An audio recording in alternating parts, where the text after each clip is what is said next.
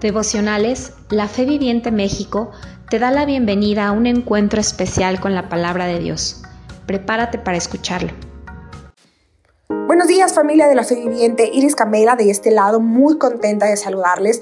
Hoy vamos a platicar cómo Job era un hombre tan sabio que esa sabiduría le enseñó a usar sus bendiciones. Job ya era un hombre próspero, Job ya era un hombre que, que tenía mucho dinero, que tenía muchas parcelas, que tenía muchos eh, sirvientes. Sin embargo, él no se quedó nada más ahí, sino que él salía, él se levantaba, él iba y repartía no nada más entre los suyos, sino entre más personas. Te voy a leer eh, Job, el capítulo 29 y del 7 en adelante hasta el versículo 17. Dice, ¿qué tiempos aquellos cuando iba a las puertas de la ciudad y ocupaba mi lugar entre los líderes reconocidos?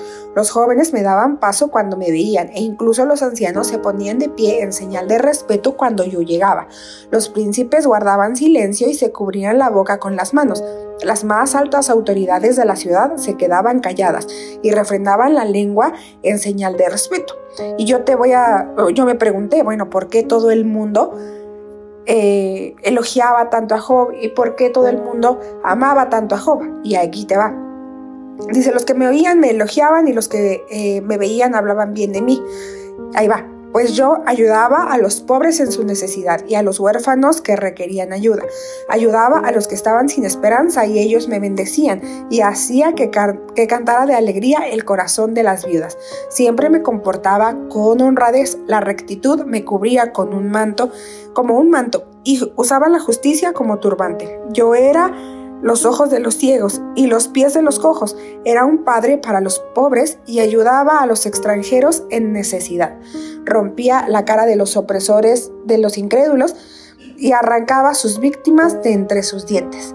Yo no sé si alguna vez has tenido tú un tío, un padrino, una persona que de pronto llega del pueblo de Estados Unidos o de algún otro lado y llega y trae muchísimo dinero y anda repartiendo entre la señora que le compra la verdura y le da un poquito más de dinero y a lo mejor al taxista le da una propina más grande y, lleva muchos dulces y regalos para los sobrinos. Yo me acuerdo que en alguna ocasión llegó una tía de Estados Unidos y a todas las sobrinas nos trajo Barbies. Y bueno, las Barbies estaban increíbles. De verdad creo que de pronto me, imaginé así a Job.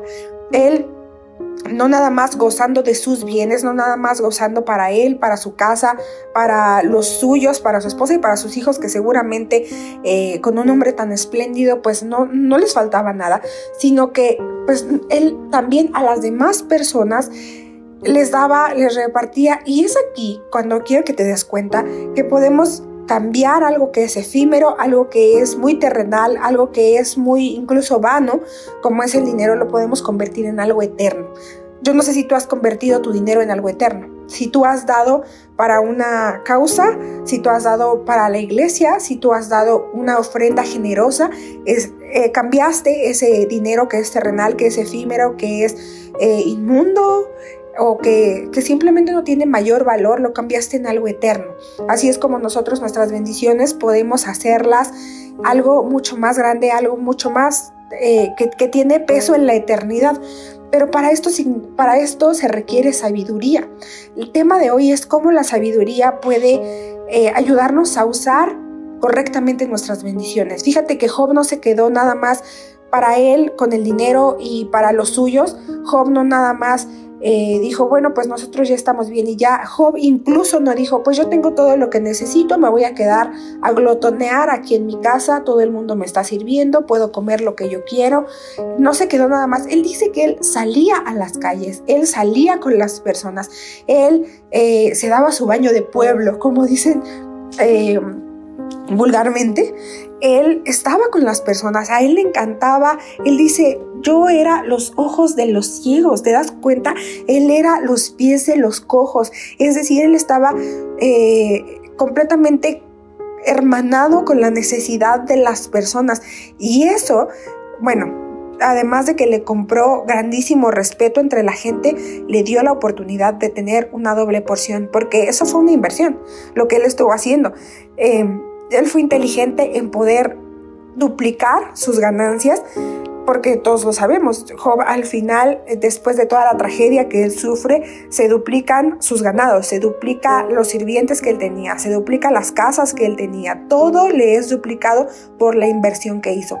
Quiera Dios que tú y yo podamos tener un corazón lo suficientemente inteligente para poder ver la necesidad de las demás personas y convertir eso que hoy tenemos, porque todos tenemos poco o mucho, convertir eso que hoy tenemos en algo eterno. Si tú inviertes en tu iglesia para que tu iglesia sea una mejor iglesia, estás haciendo tu dinero algo eterno. Si tú inviertes en la vida de una persona para que a lo mejor vaya a un encuentro, para que vaya a una cena, a una cena de matrimonios, para que eh, pueda quizá comprar los pañales de su hija, si, si tú haces todo ese tipo de, de acciones, estás convirtiendo, estás teniendo la suficiente sabiduría para poder hacer de algo muy terrenal algo muy eterno. Que esta, eh, que esta semana puedas tener alguna acción así, esa es mi oración, y que el Espíritu Santo nos mueva siempre a dar como así, así como lo hizo con Job. Te mando un abrazo, que estés muy bien. Chao, chao.